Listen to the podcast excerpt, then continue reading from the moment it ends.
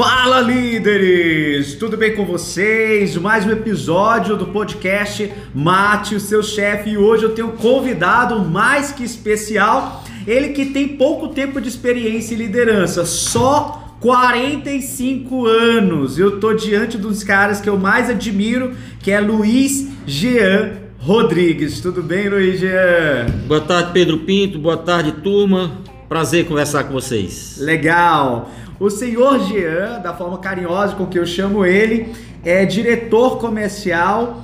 Por quantos anos esse seu Jean na Casa dos Elojoeiros? Eu assumi essa função em 1982. Nossa, mãe, pra, pra, pra muita gente não estava nascida, as pessoas estão é, ouvindo é aqui, verdade, né? É verdade, é Antes, eu era gerente de uma loja, fui supervisor de vendas antes também, mas a, a, função de direção comercial mesmo foi a partir de 1982. Legal. E eu fico sempre muito honrado em falar com o senhor sobre liderança, porque pelas histórias que a gente já conversou por muitas vezes, eu sei que você já formou muitos líderes, mas também já viu muitos líderes fracassarem, né? Até líderes com potencial.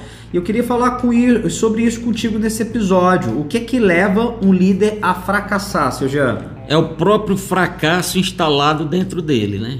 Explica isso para ele gente. está ele está na função errada, porque se ele se propõe a ser líder, ele tem que trabalhar com entusiasmo, trabalhar com fé, com foco, com planejamento, organização, com dignidade, com integridade, com desempenho, motivado sempre, de uma forma consistente, de uma forma sequenciada, não permitir é, panelinhas na, na equipe, panelinhas puxando para baixo o seu trabalho e assim vai.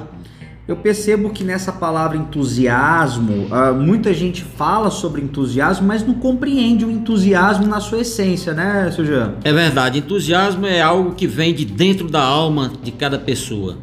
É, é a palavra deriva do grego entusiasmo e significa Deus em mim, quer dizer, a luz está dentro de mim.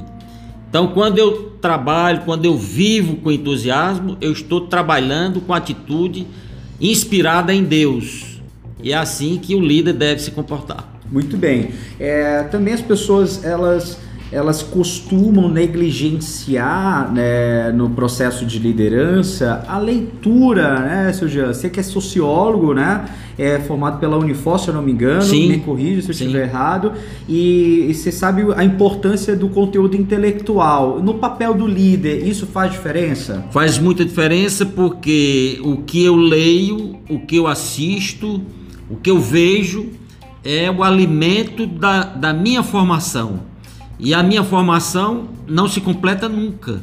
Eu tenho que estar atualizado, eu tenho a responsabilidade de liderar, eu tenho a responsabilidade de correr atrás de resultados e eu tenho que motivar a minha equipe. Então, para isso, eu tenho que ter conteúdo, eu tenho que saber fazer as coisas.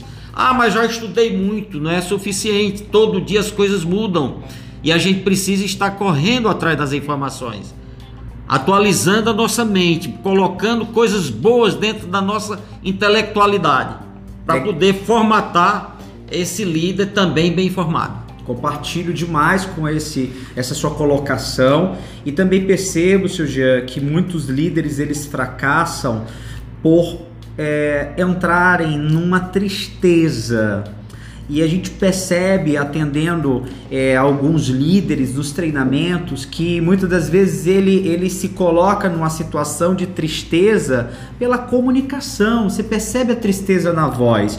O que, que você pode falar para essas pessoas que estão nos ouvindo? Que talvez ela é um líder, ela está triste, ou ela está triste com o estilo de vida dela, com o emprego dela, e ela não percebeu essa tristeza. Como sair desse cenário? É o alimento espiritual.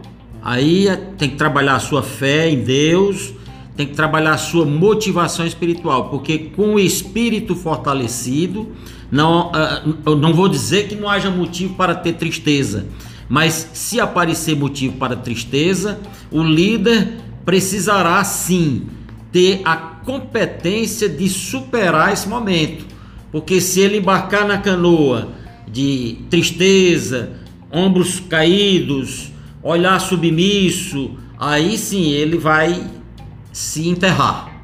Muito valioso isso, é sempre importante ouvir de quem já tem bastante autoridade em formar líderes. É, seu Jean, nosso papo é sempre rápido aqui no podcast Mate Seu Chefe e eu quero te convidar para você mandar uma mensagem para a nova geração.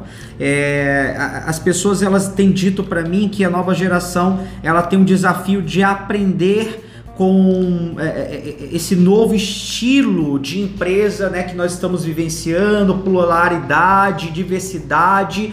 Qual é a mensagem que você pode deixar aqui para encerrar esse episódio para os novos líderes? A mensagem vai ser trabalhada, inspirada num cientista que nós tivemos há algum tempo passado, chamado Charles Darwin. Opa! Ele trabalhou a teoria da evolução. E esse cientista, nos estudos dele, ele deixou a mensagem de que não sobreviverá o mais inteligente e o mais o mais sabido. Sobreviverá aquele que melhor capacidade tiver de se adaptar às mudanças do mercado.